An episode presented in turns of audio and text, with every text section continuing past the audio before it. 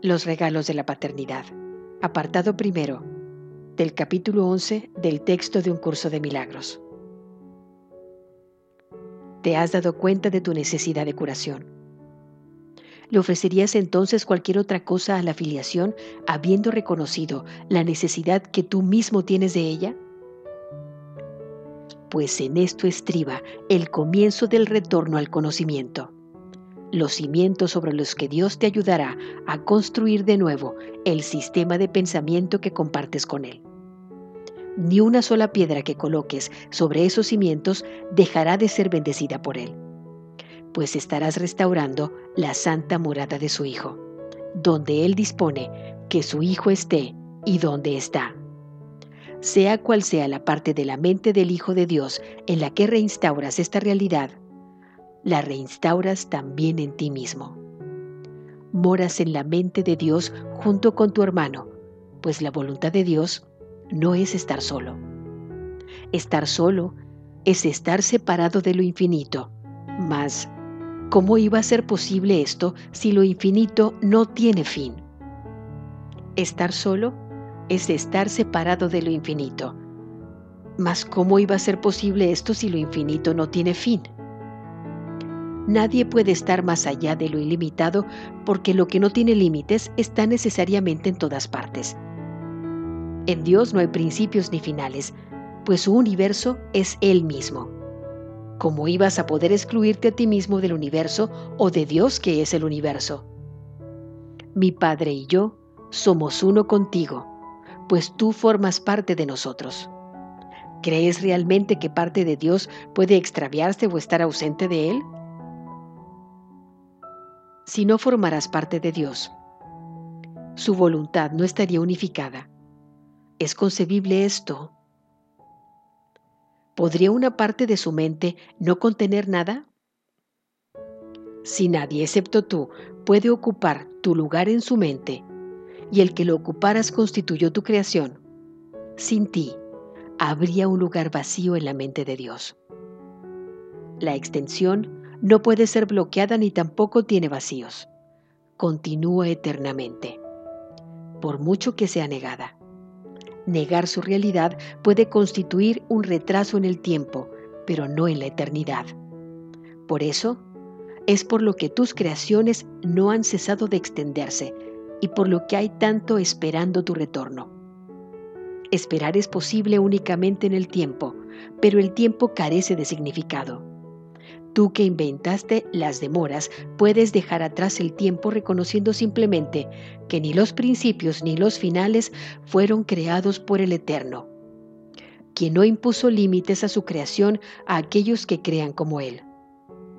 Desconoces esto debido simplemente a que has tratado de limitar lo que Él creó y por lo tanto crees que la creación está limitada. ¿Cómo entonces ibas a poder conocer tus creaciones habiendo negado lo infinito? Las leyes del universo no admiten contradicciones. Lo que es válido para Dios es válido para ti. Si no crees que estás en Dios, tampoco creerás que Él está en ti. Lo infinito no tiene sentido sin ti y no tiene sentido sin Dios. Dios y su Hijo no pueden tener fin, pues somos el universo. Dios no está incompleto ni desprovisto de hijos, puesto que su voluntad no fue estar solo. Creó un hijo como Él. No le niegue su hijo, pues tu renuncia a aceptar su paternidad te ha negado a ti la tuya. Ve en sus creaciones a su hijo, pues las tuyas fueron creadas en su nombre. El universo del amor no se detiene porque tú no lo veas, ni tus ojos han perdido la capacidad de ver por el hecho de estar cerrados. Contempla la gloria de su creación y te darás cuenta de lo que Dios ha salvaguardado para ti. Dios te ha dado un lugar en su mente que es tuyo para siempre, pero solo puedes conservarlo si lo das de la misma manera en que se te dio.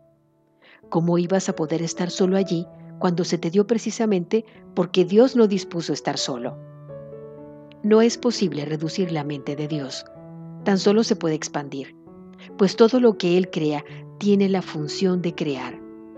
El amor no limita y lo que crea no está limitado. Dar sin límites es lo que Dios ha dispuesto para ti, porque es lo único que puede brindarte su júbilo, el cual es su voluntad compartir contigo. Tu amor es tan ilimitado como el suyo porque es el suyo. ¿Cómo iba a ser posible que una parte de Dios estuviera excluida de su amor o que una parte de su amor pudiera ser restringida? Dios es tu patrimonio porque su único regalo es Él mismo. ¿Cómo puedes conocer el regalo que Él te dio salvo dando como Él da? Da. Da pues sin límites ni mesura para que te des cuenta de cuánto te ha dado Él. Tu capacidad para aceptar a Dios depende de que estés dispuesto a dar como Él da. Tu paternidad y tu Padre son uno. La voluntad de Dios es crear y tu voluntad es la suya. De ello se deduce entonces que tu voluntad es crear, toda vez que tu voluntad emana de la suya. Y al ser tu voluntad una extensión de la suya, tiene que ser, por lo tanto, idéntica a la de Él. No sabes, no obstante, lo que tu voluntad dispone. Eso no es extraño si te percatas de que negar equivale a no saber. La voluntad de Dios es que tú eres su hijo. Al negar esto, niegas tu propia voluntad y por lo tanto no puedes saber lo que es. Debes preguntar cuál es la voluntad de Dios con respecto a todo, porque su voluntad es también tu voluntad. Tú no sabes lo que es, pero el Espíritu Santo lo recuerda por ti. Pregúntale, por lo tanto, cuál es la voluntad de Dios para ti, y Él te dirá cuál es la tuya no puedes hacer demasiado hincapié en el hecho de que tú no lo sabes. Siempre que el Espíritu Santo te diga, parezca ser una coacción, es únicamente porque no has reconocido tu voluntad. La proyección del ego hace que la voluntad de Dios parezca ser algo externo a ti y por lo tanto que no es tu voluntad. De acuerdo con esta interpretación parece que fuera posible que la voluntad de Dios y la tuya estuviesen en conflicto pues Dios parece estar exigiéndote algo que tú no le quieres dar, y así privarte de lo que anhelas. ¿Cómo iba a ser posible que Dios, que solo desea lo que es tu voluntad, fuera capaz de eso? Tu voluntad es su vida, que Él te ha dado. Ni siquiera en el tiempo puedes vivir separado de Él. Dormir no es estar muerto. Lo que Él creó puede dormir, pero no puede morir la inmortalidad de su voluntad para su Hijo y la voluntad de su Hijo para sí. El Hijo de Dios no puede disponer la muerte para sí mismo porque su Padre es vida y su Hijo es como Él. La creación es tu voluntad porque es su voluntad. No puedes ser feliz a menos que hagas lo que realmente es tu voluntad. Y esto no se puede cambiar porque es inmutable. Es inmutable porque es la voluntad de Dios y la tuya pues de otro modo su voluntad no podría extenderse. Tienes miedo de saber cuál es la voluntad de Dios porque crees que no es la tuya. Esta creencia es lo que da lugar a la enfermedad y al miedo. Todo síntoma de enfermedad y de miedo emanan de ella porque es la creencia que hace que no quieras saber. Al creer esto, te ocultas en la oscuridad, negando que la luz se encuentre en ti se te pide que confíes en el Espíritu Santo únicamente porque Él habla por ti.